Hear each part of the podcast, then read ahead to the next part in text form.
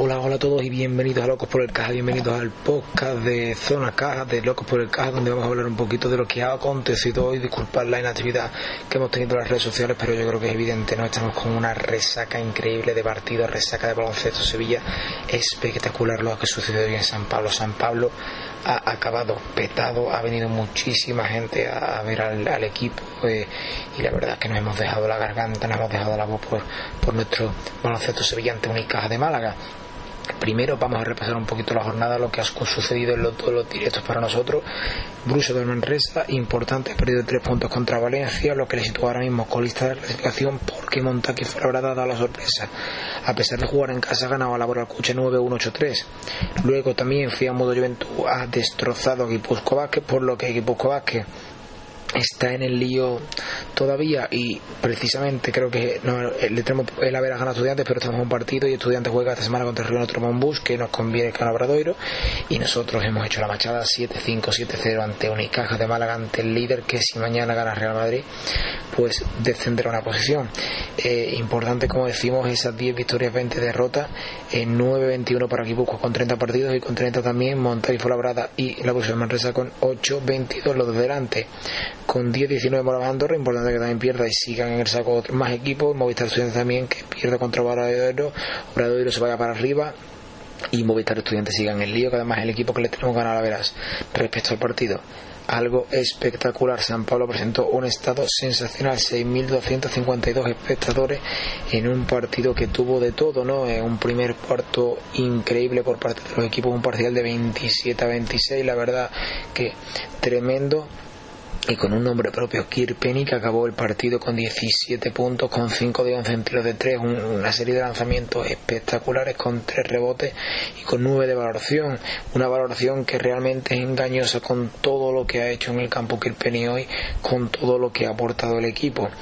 Eh, un Kirpenny que solo fue respondido en este caso por Caleb Green, que se fue hasta los 13 puntos, 3 eh, de 8 en triple, 4 rebotes y 11 de valoración Importante la aportación de Calegrín desde el perímetro también, fue un duelo de triples y de los pistoleros acertaron 27-26 en ese primer periodo, increíble. Segundo periodo también estuvo más o menos en la tónica, 19-18, importante también la figura muchísimo, interior de eh, Ondra Balvin, 25 minutos, ha jugado 10 puntos, 4 de 4 en tiros de campo, 5 rebotes. La verdad es que aportando muchísimo en ataque y en defensa, un más 11 con el campo, el mejor junto a Porzingis y 13 de valoración.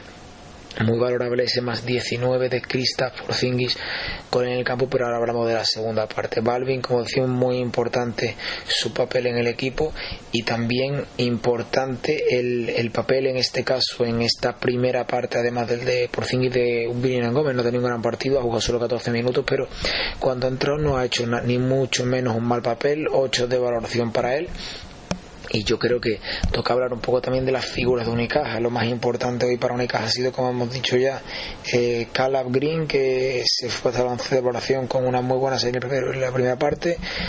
Stephenson se fue hasta los 10 de valoración en un 7 puntos y luego destacar también como mucho Carlos Suárez, 6 puntos, 10 de valoración, 9 puntos para Estefan, Estefan Markovic.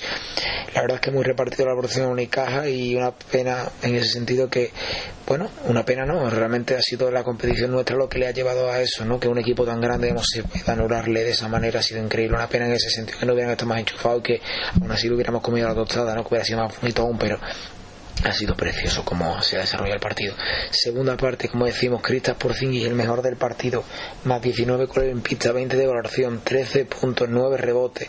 Sensacional, ¿no? Eh, empezó muy flojo la primera parte, pero dio un salto impresionante la segunda, igual que Nico Radicevic, cumpleaños, era igual que de Rick Bayer, que no tuvo su partido, sinceramente, solo se fue a lo a los tres puntos de Rick Byers y con bueno con uno de tres en triple poco acertado igual tomando malas decisiones menor de valoración. Eh, importante fuera de son hoy 8 puntos Nicolás Radicevic como decimos 9 puntos 6 rebotes 6 asistencias. Cuando se puso el reporte de juego la segunda parte se fue hasta los 16 de valoración y fue importantísimo la victoria. Destacar también que Maxim Sala estuvo en el acta que estuvo presente al menos en el calentamiento. Yo creo que es un chaval que puede tener por qué no minutos en los últimos partidos si estamos salvados que es un paso muy importante hoy y bueno que increíble lo vivido hoy en Sevilla 25 de abril en el que ese Derrick Byers y ese que Nico Reis cumplían años 31 y 21 respectivamente y que bueno que donde Cristian Porzingis y maravillando al mundo que Nico Reis está creciéndose poco a poco y donde un equipo bueno que ha demostrado que tiene que tiene mucho de donde sacar, ¿no? También destacar a Piro Rigola que a pesar de los ceros de valoración ha jugado 11 minutos, pero bueno, 11 buenos minutos y 11 minutos importantes, ¿no? También, como hemos dicho, pues Alex Rutasun, Ben Gutsa, que no hemos hablado de él, un punto solo, pero hizo valoración, pero es engañoso porque luego son 5 asistencias, no han entrado tiros simplemente y nada, y realmente importante esa figura, cuatro faltas personales, pero bueno, defendiendo a los bases, ha anulado a Jason Granger que se ha quedado en 9 puntos y a Marco eh, y a Stefan Markovic que se ha quedado en 9 puntos no son malos números pero realmente si luego valoras lo que ha movido al equipo y lo que ha producido para el equipo, se queda poco. Así que Luis Casimiro le comió la tostada a Joan Plaza también destacar la ovación de Bernie Reyes por parte de las dos aficiones. Hermanamiento absoluto, es un derby, ha sido precioso y luego aplausos para los dos equipos, increíble lo vivido bien San Pablo, como en los viejos tiempos. Y San Pablo es una olla a presión, este baloncesto Sevilla no hay que le señoras y señores. Esperamos el próximo. Eh, otras nueve victorias de nuestro equipo. Recordamos que el partido de la semana que viene a domicilio, jugamos en fuera del país, jugamos en Andorra a las 9 el sábado 2 de mayo. Importante también ese partido donde puede ser una victoria también contra un rival directo fuera de casa que no se le gane la veras, eso sí, porque está muy desfavorable, pero más victorias y ya parece que podríamos incluso respirar tranquilo la semana que viene casi salvados. Así que sigamos remando porque el baloncesto Sevilla es ACB.